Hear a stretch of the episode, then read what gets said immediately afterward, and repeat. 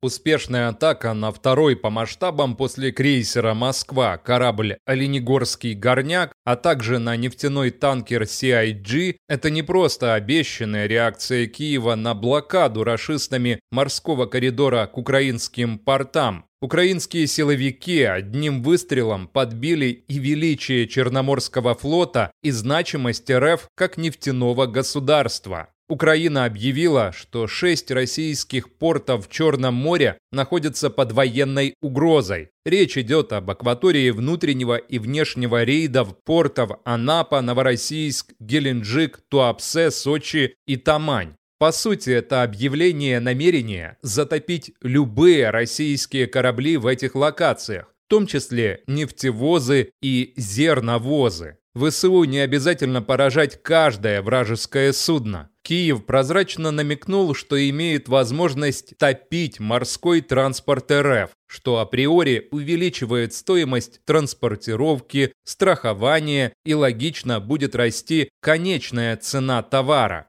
Половина российской нефти и нефтепродуктов транспортируется именно по Черному морю. Это удар по экономике Кремля. С зерном ситуация примерно такая же. Черноморский флот до недавнего времени считался одним из самых мощных в мире, но креативно-технологические решения Украины позволяют наносить симметричный ответ Черноморскому флоту, то есть умножать его на ноль. Точечные ответы ВСУ оказывают невероятный репутационный эффект российскому Черноморскому флоту. Адмиралы страны-оккупанта воюют в прошлую войну, используя доктрину 70-80-х годов прошлого века, то есть расцвета СССР. Большинство новых технологий в РФ существуют только в мультфильмах, а доблесть флота проверялась преимущественно на показушных парадах, за которыми наблюдали генералы и адмиралы, увешанные наградной бижутерией. Именно поэтому появился миф о мощном Черноморском флоте. Для парадных адмиралов, пишут паблики московитов, оказалась неожиданностью способность ВСУ вести военно-морское противостояние на таких несимметричных позициях.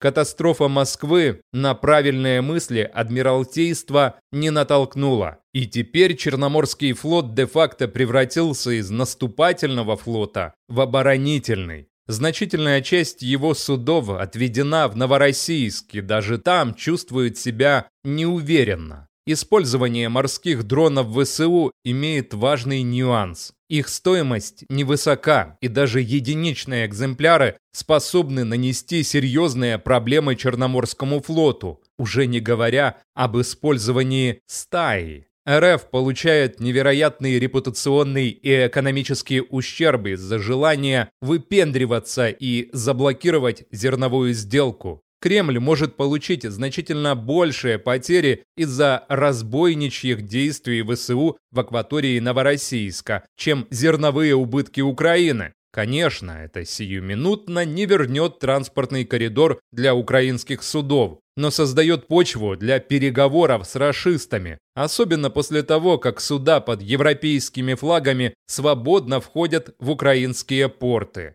Financial Times пишет, что Вашингтон может быть недоволен атакой украинских беспилотников на российские суда, поскольку это приведет к росту мировых цен на нефть и нефтепродукты. Если США действительно как-то будут болеть за цены, то ВСУ переключатся на зерновые танкеры. Рост цен на этом рынке сыграет только на пользу Украине. В любом случае, ВСУ нащупали новую уязвимость рашистов, и это должно помочь Киеву склонить зерновые переговоры в пользу Украины, уже не говоря о нефти. Если мир стремится получать дешевую нефть, то должен как-то повлиять на расистов. Ибо бороться с расизмом и брать у него дешевую нефть – это чистый оксюмарон, как, например, горячий снег.